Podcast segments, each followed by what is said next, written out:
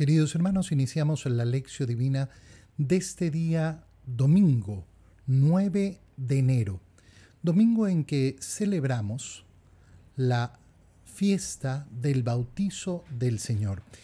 Queremos empezar desde hoy a tener también la posibilidad de hacer esta oración de la lección divina los días, eh, los días domingos, de tal manera que podamos tener una continuidad en ese momento de oración tan bello, tan hermoso, a través de este método de la lección divina. Por la señal de la Santa Cruz de nuestros enemigos, líbranos, Señor Dios nuestro, en el nombre del Padre y del Hijo y del Espíritu Santo. Amén. Señor mío Dios mío, creo firmemente que estás aquí, que me ves, que me oyes te adoro con profunda reverencia, te pido perdón de mis pecados y gracia para hacer con fruto este tiempo de lección divina. Madre mía Inmaculada, San José, mi Padre y Señor, Ángel de mi guarda, interceded por mí. Como sabemos, los días domingos tenemos tres lecturas, la primera lectura, la segunda lectura y la lectura del Evangelio. La primera lectura en esta fiesta del bautizo del Señor la sacamos del libro del profeta Isaías, capítulo 42, versículos 1 al 4 y 6 al 7. Esto dice el Señor, miren a mi siervo, a quien sostengo, a mi elegido en quien tengo mis complacencias. En él he puesto mi espíritu, para que haga brillar justicia sobre las naciones. No gritará, no clamará, no hará oír su voz por las calles, no romperá la caña resquebrajada, ni apagará la mecha que aún humea. Promoverá con firmeza la justicia, no titubeará, ni se doblegará, hasta haber establecido el derecho sobre la tierra y hasta que las islas escuchen su enseñanza. Yo el Señor, fiel a mi designio de salvación, te llamé, te tomé de la mano, te he formado y te he constituido alianza de un pueblo, luz de las naciones, para que abras los ojos a los ciegos, saques a los cautivos de la prisión y de la mazmorra a los que habitan en tinieblas. Palabra de Dios. Como vemos, esta primera lectura del profeta Isaías nos remite a esos poemas al siervo de Yahvé, a ese siervo de Dios, que son tan hermosos cuando uno contempla efectivamente la misión salvífica que nos promete el Señor. Miren a mi siervo, a quien sostengo, a mi elegido. Bueno, las palabras que Juan el Bautista ha escuchado el día del bautizo del Señor en el Jordán son estas. Es decir, lo que estamos haciendo en este domingo es, en primer lugar, viendo cómo en el Antiguo Testamento se había prometido esa salvación, esa salvación esperada. Miren, este es mi Hijo, el amado, en quien tengo mis complacencias, en quien me complazco. Este no es cualquier hombre. Juan el Bautista va a contemplar el cumplimiento de estas palabras de Isaías. Por eso es eh, tan grande la figura de Juan como profeta. ¿Por qué? Porque no solo, eh, no solo se trata de que ha mm, mm, profetizado, sino que ha visto el cumplimiento de aquello que los otros profetas soñaron en contemplar. Lo mismo va a suceder con los apóstoles y por eso el Señor les va a decir justamente eso. Oigan, ¿cuántos han deseado ver lo que ustedes están viendo, escuchar lo que ustedes están escuchando? Este siervo de Dios es sostenido por el mismo Dios. Este sostenimiento es tan importante porque la misión salvadora de nuestro Señor no la realiza en soledad, sino sostenido por el Padre y el Espíritu, de la misma manera que nosotros vamos a realizar nuestra misión. No podemos hacerla solos. Qué importante es justamente en este final del tiempo de Navidad darnos cuenta, bueno, ahora empieza este tiempo ordinario, este tiempo de lucha, este tiempo de esfuerzo, este tiempo de sacrificio, donde tengo que poner, poner en práctica todo lo que he ido contemplando, he ido viendo en este tiempo de Navidad, de toda esa carga de alegría pero ¿cómo voy a llevar a cabo esos buenos propósitos que he puesto en mi corazón? Sostenido por Dios. solo sostenido por Dios, no de otra manera. Él es mi elegido en quien tengo mis complacencias. Cuando aparece esta palabra, la complacencia, nosotros recordamos cuál es, cuál es en primer lugar la complacencia del Padre desde toda la eternidad. La historia de la humanidad tiene su fuente en la historia de amor entre el Padre y el Hijo.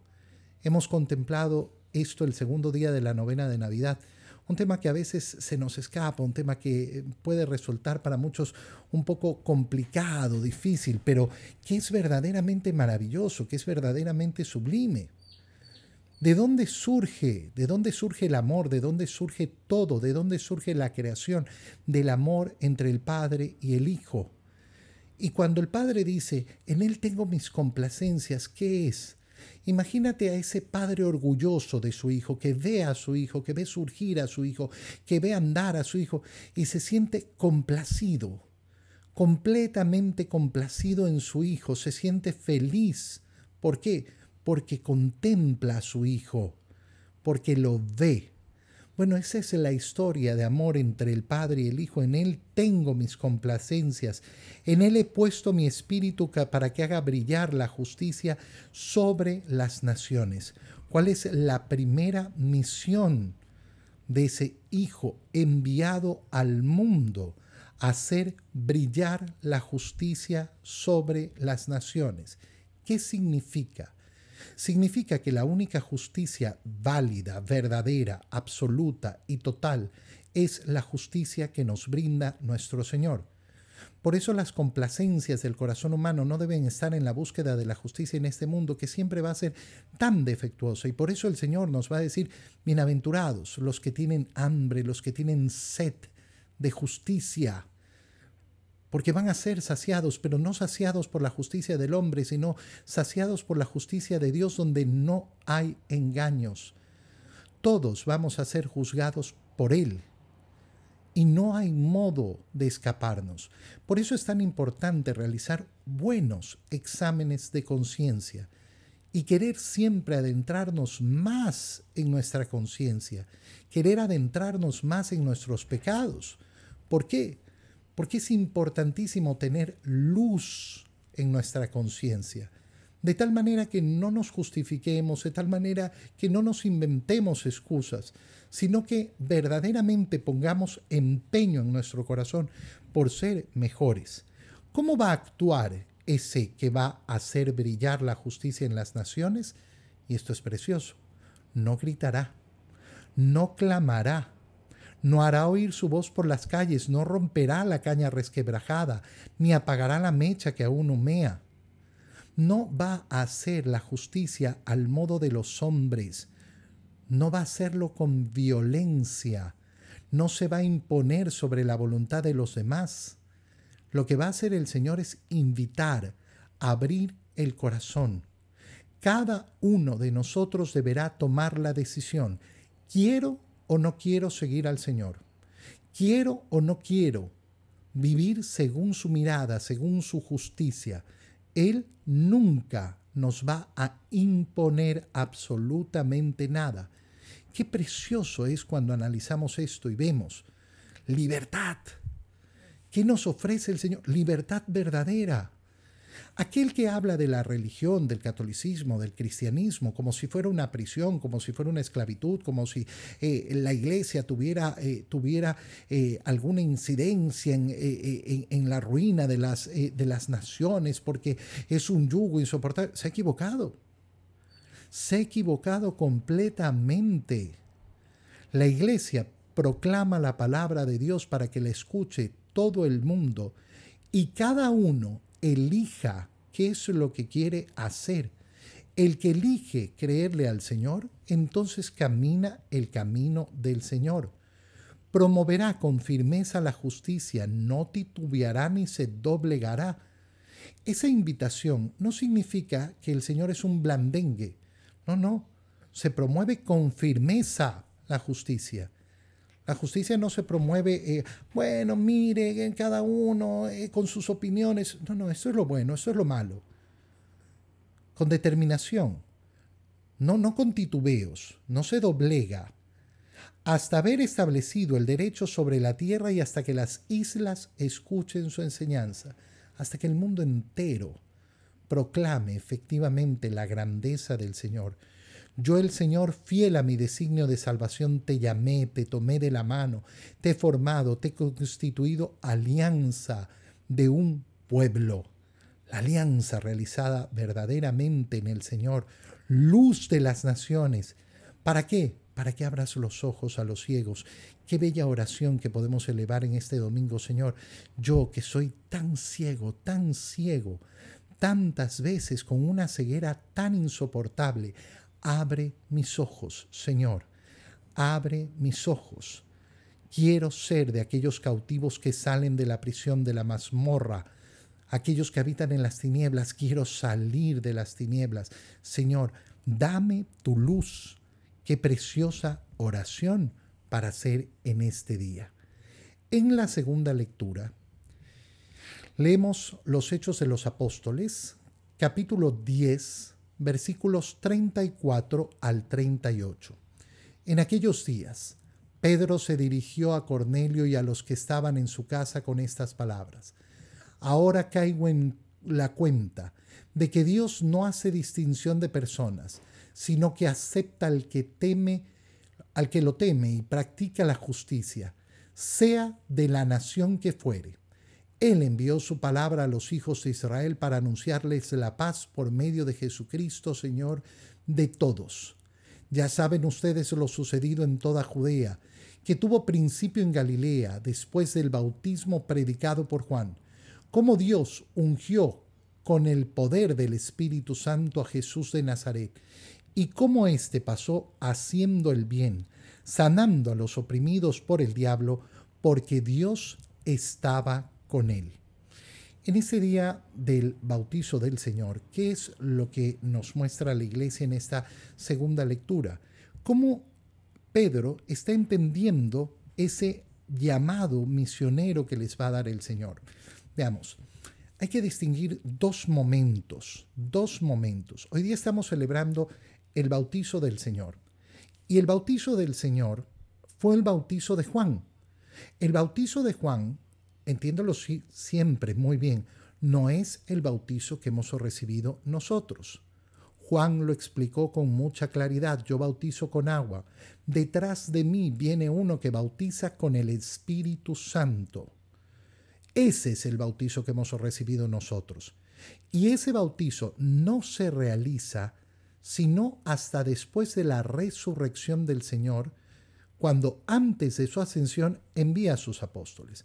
Entonces, hoy día por una parte estamos celebrando el inicio de la vida pública del Señor con el bautizo del Señor en el Jordán, pero lógicamente al celebrar su bautizo estamos celebrando también esa institución del bautizo que no se dio en ese momento, sino en el momento en que el Señor manda, Vayan y hagan discípulos míos a todas las naciones, bautizándolos en el nombre del Padre y del Hijo y del Espíritu Santo. Pedro está viviendo esto. ¿Qué ha sucedido? Cornelio es uno que no pertenece al pueblo de Israel y sin embargo ha pedido recibir el bautizo. Y entonces Pedro entiende y se dirige a Cornelio y a los que estaban en la casa. Ahora caigo en la cuenta de que Dios no hace distinción de personas, sino que acepta al que lo teme y practica la justicia. ¿Para quién es la palabra de Dios? ¿Para quién es el mensaje? ¿Para quién es la salvación? Abierta a todos los hombres. Abierta a todos los hombres. Qué precioso es saber que la iglesia no es un club eh, cerrado ni limitado, no es una élite. No, todo el contrario. En la iglesia están abiertas las puertas para que entre todo el que quiera. Todo el que quiera. ¿Qué tenemos que hacer? Aceptar. Aceptar al que teme y practica la justicia, sea de la nación que fuera. Él envió su palabra a los hijos de Israel para anunciarles la paz por medio de Jesucristo, eh, eh, Señor de todos. ¿Y qué hizo Jesucristo? Ya ustedes lo saben, todo lo que sucedió en Judea, que tuvo principio en Galilea, después del bautizo predicado por Juan. Mira cómo con estas palabras se nos está abriendo, ¿no? ¿Qué vamos a vivir ahora, de aquí hasta que inicie la cuaresma? Vamos a vivir la primera etapa de ese tiempo ordinario en el año litúrgico. ¿Donde qué vamos a ver? Vamos a ver esa acción predicadora del Señor. ¿Cómo ha pasado haciendo el bien, enseñando? Eh, ¿Y dónde tuvo el inicio esa vida pública del Señor? En el bautizo predicado por Juan. Cómo Dios ungió con el poder del Espíritu Santo Jesús de Nazaret. ¿Y qué hizo? Pasó haciendo el bien, sanando a todos los oprimidos por el diablo, porque Dios estaba con él. ¿Por qué predicamos al Señor? ¿Por qué predicamos la palabra? ¿Por qué bautizamos? Porque hemos visto lo que ha hecho Dios. Lo que ha hecho Dios efectivamente es una grandeza y una maravilla. Una maravilla hecha justamente para nuestra bendición para que podamos efectivamente conocer la grandeza del Señor. Cuando vemos esa acción que realiza el Espíritu Santo a partir del bautizo, nunca, nunca nos vamos a poder cansar de contemplarla en profundidad, en verdadera profundidad. Qué día más bonito para recordar que nosotros somos hijos de Dios por el bautizo, no por una condición natural somos hijos adoptivos. Por condición natural somos hijos de nuestros padres, pero Dios nos ha adoptado y nos ha dado una gracia y nos ha elevado a una nueva condición, la condición de los hijos de Dios. Hoy, día del bautizo del Señor, tenemos que hacer acción de gracias. Gracias Señor por el bautizo que recibí. Gracias Señor. Gracias profundas y verdaderas. En el Evangelio, Leemos el Evangelio de San Lucas, capítulo 3, versículos 15 al 16 y 21 al 22. En aquel tiempo, como el pueblo estaba en expectación y todos pensaban que quizá Juan el Bautista era el Mesías, Juan los sacó de dudas diciéndoles, es cierto que yo bautizo con agua, pero ya viene otro más poderoso que yo, a quien no merezco desatarle las correas de sus sandalias. Él los bautizará con el Espíritu Santo y con fuego. Sucedió que entre la gente que se bautizaba, también Jesús fue bautizado. Mientras éste oraba, se abrió el cielo y el Espíritu Santo bajó sobre él en forma sensible como de una paloma. Y del cielo llegó una voz que decía, Tú eres mi Hijo, el predilecto, en ti me complazco palabra del Señor. Veamos en profundidad la lectura que acabamos, eh, acabamos de hacer del Evangelio. Estamos, eh, estamos en el Evangelio de San Lucas, un Evangelio tan precioso, tan, eh, tan bonito, tan, tan lindo. San Lucas tiene un estilo, un estilo muy, muy acabado, muy bello. ¿Qué nos explica en primer lugar San Lucas? Que en aquel tiempo, estamos al inicio del Evangelio, estamos en el capítulo 13, es decir, hemos pasado por los dos primeros capítulos donde se nos ha contado esa anunciación a Zacarías, en esa anunciación a María, el nacimiento del, eh, del Señor. Eh, y ahora entra en esa vida pública después de que el niño ha crecido y María ha guardado estas cosas en su corazón. El pueblo estaba en expectación y todos pensaban que quizá Juan el Bautista era el Mesías. Qué importante esto. ¿Por qué? El pueblo estaba en expectación. El pueblo sabía que de algún momento ya estaban en la hora, que ya la hora había llegado, que tenían que efectivamente eh, esperar. Nadie sabía cuándo, en qué momento iba a llegar el Mesías, pero había ese deseo de que llegara ya se veía que era el tiempo, que era el tiempo y tenían esa expectación. Y claro, aparece Juan el Bautista y aparece una figura poderosísima que atrae al pueblo con una predicación dura, fuerte, clara, con una invitación dramática a la conversión. Y por eso la gente acude no solo a ser bautizada por Juan, sino a preguntarle qué debemos hacer, ¿Qué debemos hacer nosotros? Y todos le preguntan esto.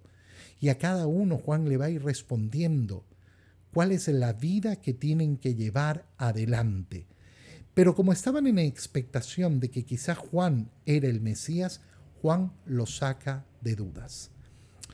Juan es el profeta de la verdad. El profeta de la verdad, ¿por qué? Porque por defender la verdad le cortaron la cabeza.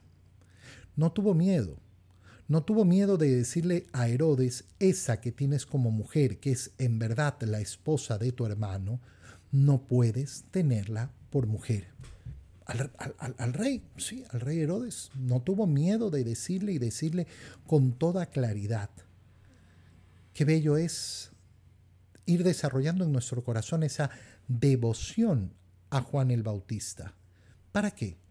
Para ser testigos de la verdad. Para ser testigos de la verdad.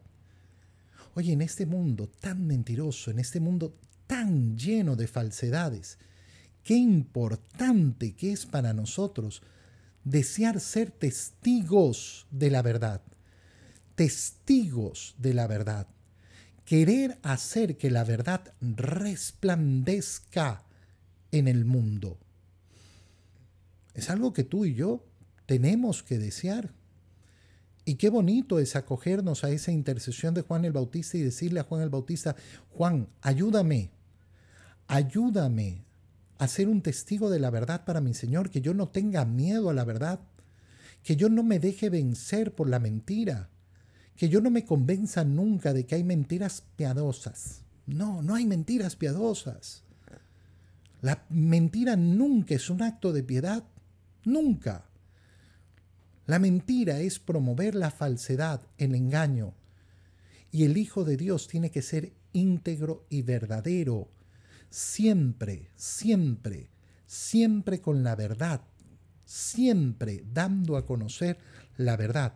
Y Juan el Bautista nos muestra. Oye, Juan podía haber dicho, no, me voy a quedar callado para que piensen que soy el Mesías. Yo no voy a decir que, no soy, pero me voy a quedar calladito, eh, que piensen lo que quieran. No, no, no, no, no, porque eso es participar de un engaño. Juan lo sacó de dudas. Es cierto que yo bautizo con agua. Es cierto. Esta es la parte verdadera. Pero los bautizo con agua. Pero ya viene otro más poderoso que yo a quien no merezco desatarle las correas de sus sandalias. No merezco desatarle la correa de sus sandalias. Qué precioso. La humildad que tiene Juan. Oigan, sí, yo, yo, yo tengo una misión importantísima, pero no soy yo. No soy yo al que tienen que seguir. La devoción que tenemos que tener nosotros los sacerdotes a Juan el Bautista es tan importante Primero porque realizamos esa misión de Juan el Bautista todos los días.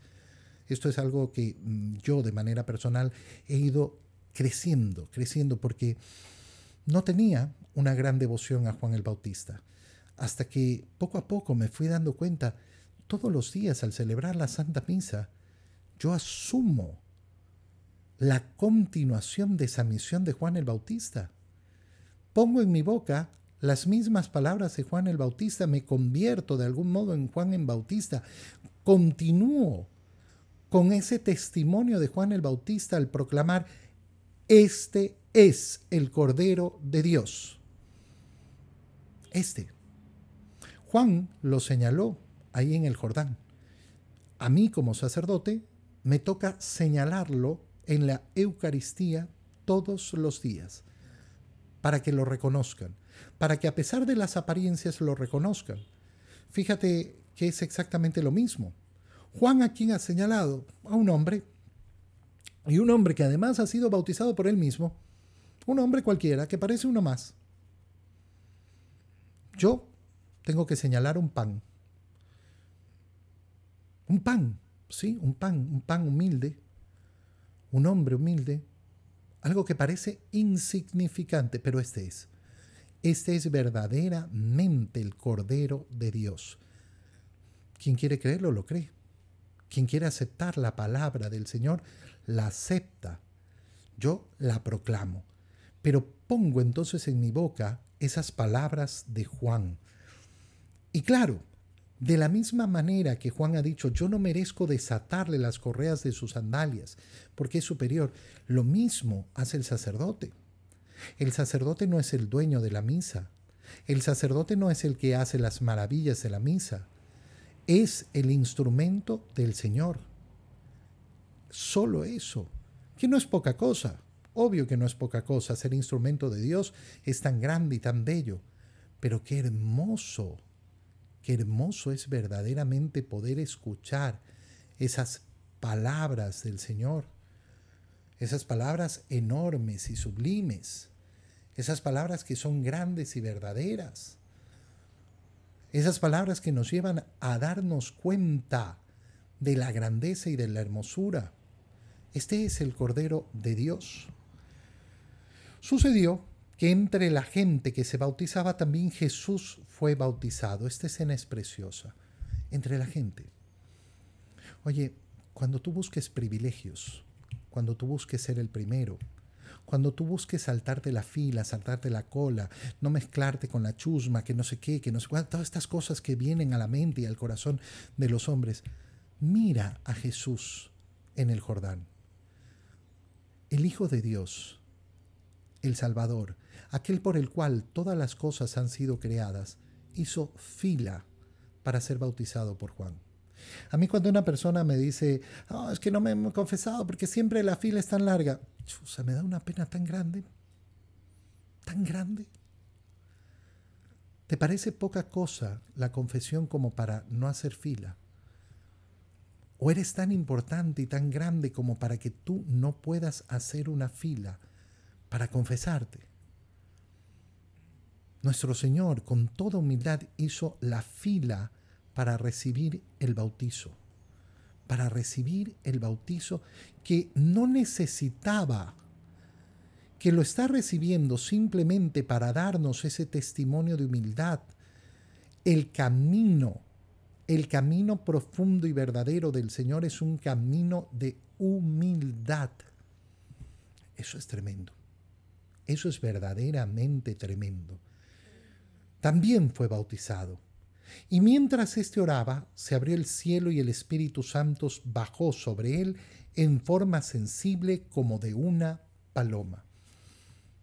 Interioricemos un poquito en este momento ese, ese lapso en el cual Juan el Bautista recibe esta visión. ¿Quién tiene al frente? Tiene al frente a Jesús. ¿Quién es Jesús? Jesús es su primo. Es su primo. Muchas veces a mí me gusta recordar, oye, Juan el Bautista y Jesús se tienen que haber conocido y se tienen que haber visto muchas veces a lo largo de su vida. Tienen seis meses de diferencia en cuanto a su edad. Han tenido su primer encuentro en la barriga de Isabel y en la barriga de María.